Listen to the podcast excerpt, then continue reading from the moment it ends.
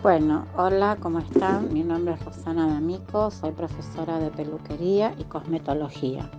Me encanta enseñar y transmitir mis conocimientos para que mis alumnos tengan una salida de trabajo.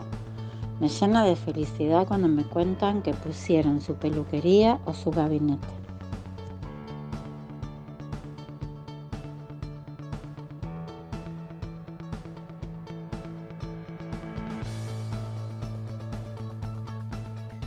Mi nombre es Adelaida Gil Barrera, soy docente suplente en corte y confección 2 en la Escuela de Adultos número 6.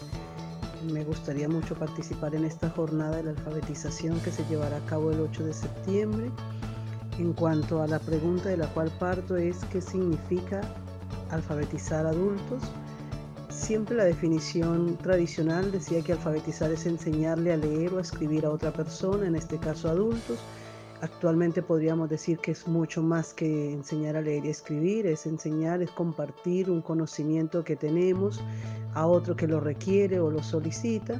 Y en el marco del contexto que estamos viviendo actualmente, todavía creo que esta definición se amplía mucho más porque alfabetizar también sería ponernos un poco del lado del otro, brindarle aquello que tenemos que no siempre lo que requieren es un conocimiento teórico, el desafío que he tenido en este curso en medio de la pandemia es que a veces lo que quieren es acompañamiento, algunas veces descargarse, algunas veces una palabra de aliento, una contención. Creo que el rol más importante que está desempeñando la escuela de adultos es la contención, el que no se sientan ni los alumnos ni los docentes solos y el que puedan compartir todas aquellas vivencias, experiencias que les ayude a transitar de la mejor manera todo esto que estamos viviendo. Por lo tanto, considero que esto ha enriquecido mucho lo que llamamos alfabetizar.